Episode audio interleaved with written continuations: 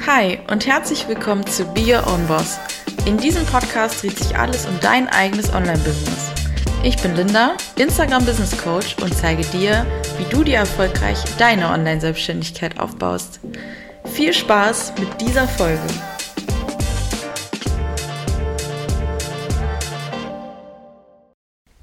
Hallo, meine Liebe und herzlich willkommen zu einer neuen Podcast-Folge. Man könnte meinen, ich habe eine Winterpause gemacht.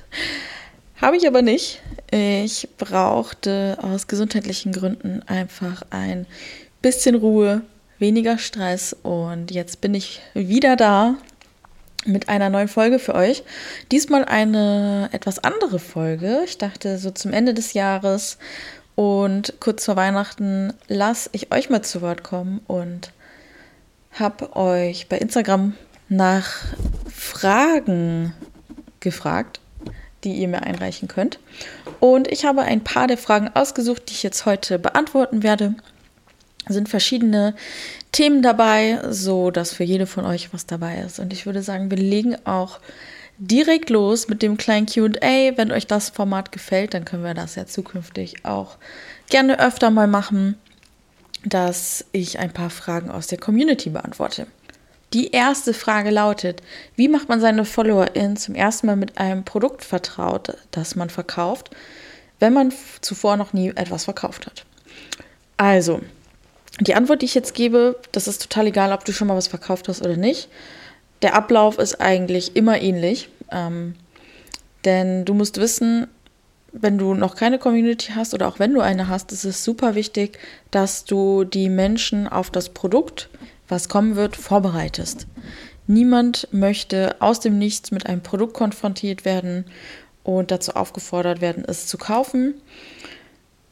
Das kann funktionieren, dauert aber oft länger und man sagt generell auch im Marketing, dass es sieben bis elf Kontaktpunkte braucht mit einer Werbung zum Beispiel, bis ein Kauf stattfindet. Und hier kommt das sogenannte Seeding ins Spiel. Also ja, du, du säst quasi die Samen für dein Produkt schon relativ früh aus. Wie macht man das? Also, sobald du weißt, du möchtest ein neues Produkt launchen, lässt du deine Community daran teilhaben.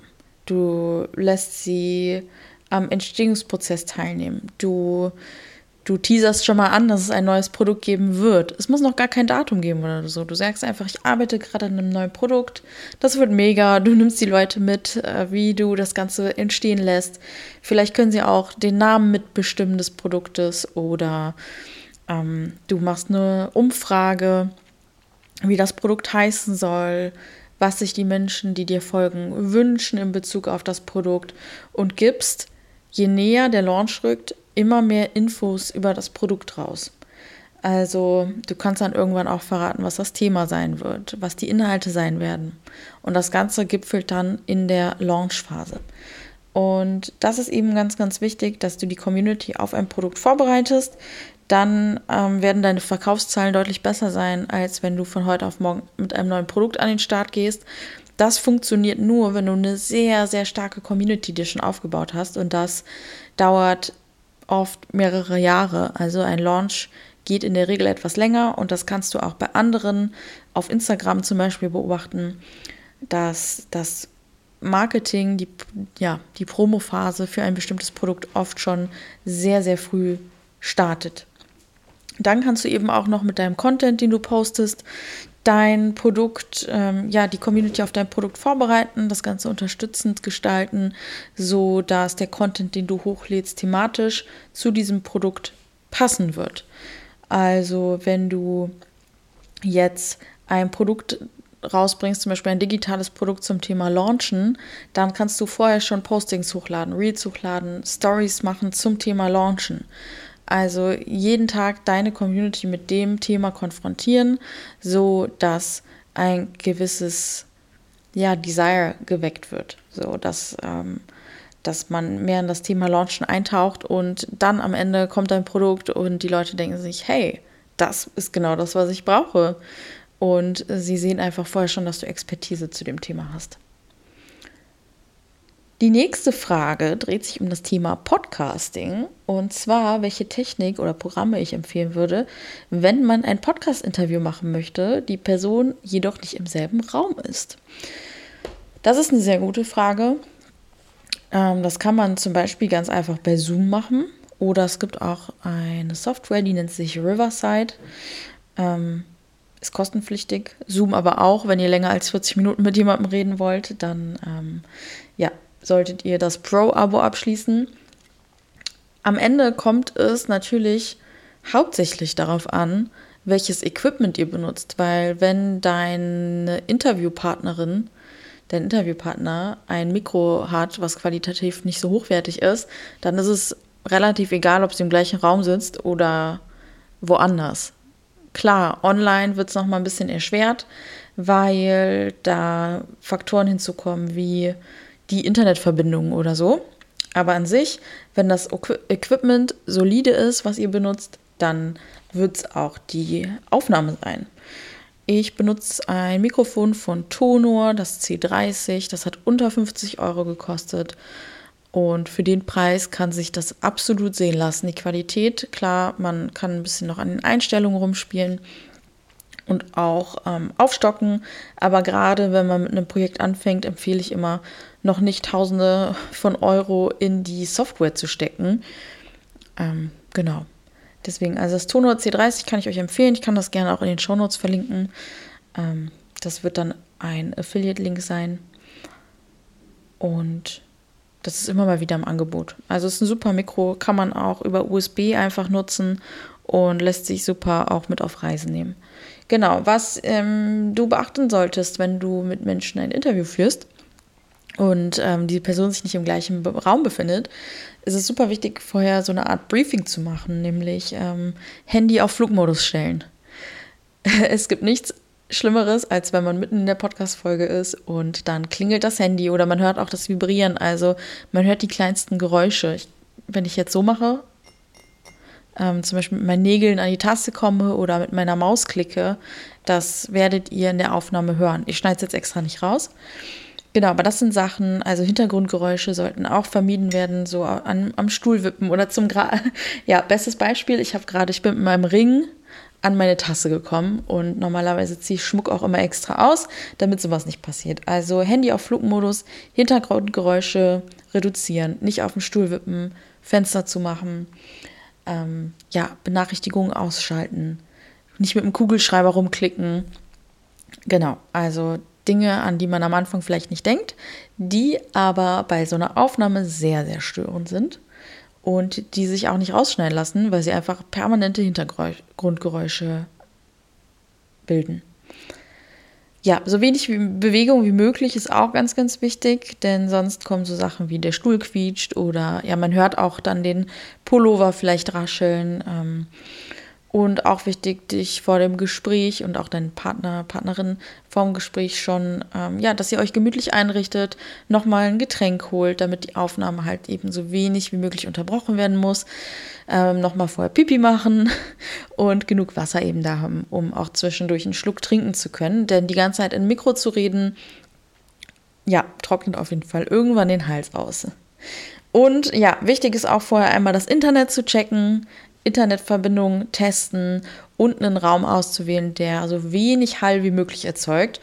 Ähm, das bedeutet ein möglichst kleiner Raum, der nicht zu hohe Decken hat, vielleicht ein Teppichboden oder ähm, wo viele Dinge an den Wänden sind oder Gegenstände im Raum.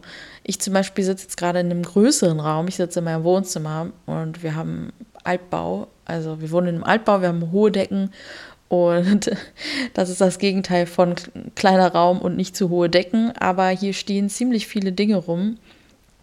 Ähm, am besten funktioniert es, wenn ihr euch in eine kleine Kammer setzt und vielleicht sogar, ihr könnt euch auch unter eine Decke setzen.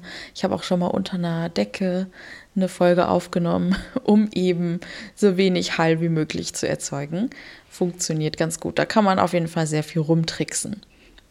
Ja, ich hoffe, das hilft dir weiter und ich bin sehr gespannt auf dein Podcast-Interview. Wenn es rauskommt, dann kannst du mir sehr gerne den Link zur Folge schicken. Dann höre ich gerne mal rein. Die nächste Frage dreht sich rund um das Thema Gewerbeanmeldung. Und zwar, hast du ein Gewerbe angemeldet? Ab welchem Zeitpunkt ist es sinnvoll und wie geht man da am besten vor? Ja, es sind mehrere Fragen, aber ich dachte, ich nehme das mit rein, weil es lässt sich relativ schnell beantworten.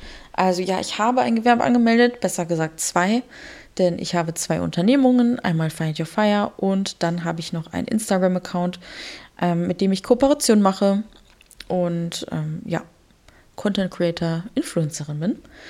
Und dafür habe ich zwei verschiedene Gewerbe angemeldet und ein Gewerbe müsst ihr ab dem Zeitpunkt anmelden, wo ihr eine Gewinnabsicht habt. Also wenn ihr jetzt schon wisst, okay, ich äh, mache hier einen Account, ich möchte damit Geld verdienen, ich will jetzt ein Online-Business aufbauen, müsstet ihr ab dem Moment ein Gewerbe anmelden. Und das ist auch relativ unkompliziert. Das könnt ihr in den meisten Städten online machen. Da googelt ihr am besten einfach mal nach Gewerbe, online anmelden. Köln zum Beispiel, Düsseldorf, Hamburg, Frankfurt, whatever. Und dann füllt ihr zwei, drei Seiten aus. Also wirklich das meiste ist eure Anschrift, euren Geburtstag, eure Adresse. Das werdet ihr hoffentlich wissen. Und könnt dann eine Kopie von eurem Perso hochladen und das eben online abwickeln. Dann bekommt ihr eine Bestätigung der Gewerbeanmeldung und dann noch eine Rechnung. Das kostet so in der Regel zwischen 25 und 40 Euro, je nachdem, wo ihr das Ganze macht. Ich habe damals 26 Euro bezahlt und das könnt ihr in Deutschland zum Beispiel auch bis zu drei Monate rückwirkend machen. Also wenn ihr jetzt zum Beispiel schon einen Verkauf habt, ähm, aus Versehen, wie auch immer das passiert ist, dann könnt ihr theoretisch auch euer Gewerbe bis zu drei Monate rückwirkend anmelden. Ich würde euch aber empfehlen, es wirklich ab dem Zeitpunkt zu machen, ab dem ihr beschließt, dass ihr euch gerne selbstständig machen wollt, dass ihr online euch ein Business aufbauen wollt, denn das ist auch ein sehr, sehr schönes Gefühl, ein Gewerbe angemeldet zu haben. Also es ist nicht nur was Formales, sondern auch ein richtig cooles Gefühl, wenn man dann diese Bestätigung in der Hand hält und weiß, okay, ich bin diesen Schritt jetzt gegangen, ich habe jetzt ein Gewerbe angemeldet. Ähm, fühlt sich ziemlich gut an. Also kann ich nur empfehlen. genau, und danach bekommt ihr dann noch Post vom Finanzamt und müsst dann da einen Fragebogen zur steuerlichen Erfassung ausfüllen, um eben eine Steuernummer zu bekommen. Das könnt ihr aber auch nochmal online nachschauen. Also googelt da einfach mal nach. Da gibt es online ziemlich viel zu. Ich, muss, also ich kann gerne eine extra Folge dazu machen, wie das genau funktioniert. Ähm, gebt mir da gerne mal Feedback, ob ihr euch das wünscht. Dann die nächste Frage ist es, wie schaffst du es, dass du so offen und ehrlich über schwierige, sehr persönliche Themen sprichst? Ich habe letztens einen schönen Satz gelesen, ich weiß leider nicht mehr wo. Und zwar war das sinngemäß sowas wie, ich schäme mich für nichts, wofür ich nichts kann. Und für meine psychische Erkrankung kann ich absolut nichts. Und deswegen schäme ich mich auch nicht, darüber zu sprechen. Habe ich lange Zeit. Und vielleicht ist das genau der Grund, warum ich jetzt eben umso mehr darüber rede und auch so offen damit umgehe mir hat da ehrlich gesagt die Scham auch irgendwie schon immer so ein bisschen gefehlt. Also seitdem ich weiß, dass ich eine Krankheit habe, ähm, fällt es mir ehrlich gesagt nicht wirklich schwer, da so offen drüber zu sprechen. Ich glaube, das ist einfach ein Teil meiner Persönlichkeit. Also ich, ich, ich habe generell, oft fehlt mir das Schamgefühl in manchen Situationen oh, hätte ich gerne ein bisschen mehr davon. Aber oft ist das sehr hilfreich. Und ähm, ja, ich, mir persönlich hilft der offene Umgang damit auch sehr. Denn vorher hatte ich oft das Gefühl, ich muss mich verstecken und ähm, dass ich sonst nicht angenommen, nicht akzeptiert werde, dass sonst Menschen denken, ich kann nichts leisten. Und es strugglen einfach so viele Menschen mit psychischen Erkrankungen, die Angst haben, dass sie sich nicht selbstständig machen können. Und ich möchte eben genau das Gegenteil beweisen. Mir hilft der offene Umgang sehr. Der macht auch furchtbar nahbar und authentisch. Und das ist einfach so ein großer Teil meines Lebens, dass ich das auch gar nicht verstecken kann. Und ich möchte es auch einfach nicht mehr. Ich bin leid, Ich bin es leid, da nicht drüber zu sprechen. Ich habe einfach sehr oft mit Panikattacken zu kämpfen. Ich habe immer mal wieder depressive Episoden und ich will mir einfach nichts mehr ausdenken, nicht mehr Lügen erzählen, nur weil ich mich dafür früher geschämt habe. Und es ist unfassbar befreiend für einen selbst, da offen drüber zu reden. Genau, das ist meine Antwort zu dieser Frage.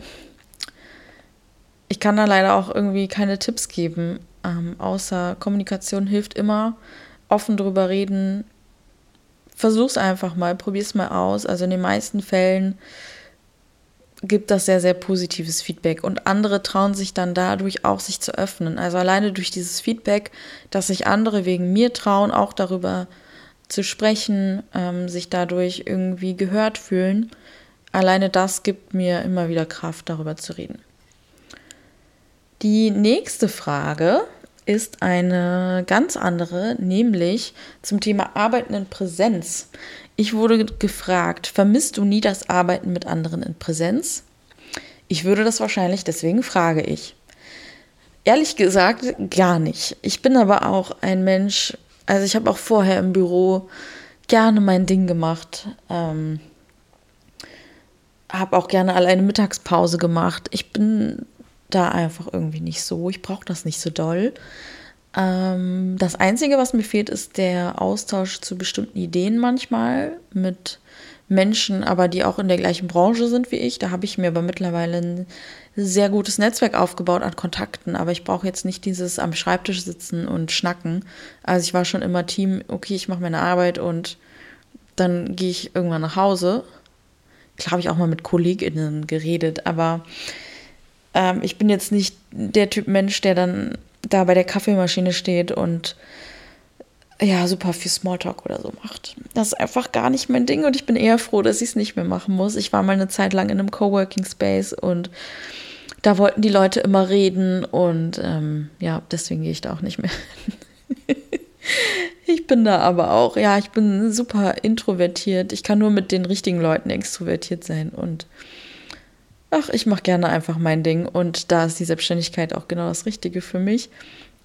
Ähm, was ich aber gerne mag, ist zum Beispiel online zu coworken.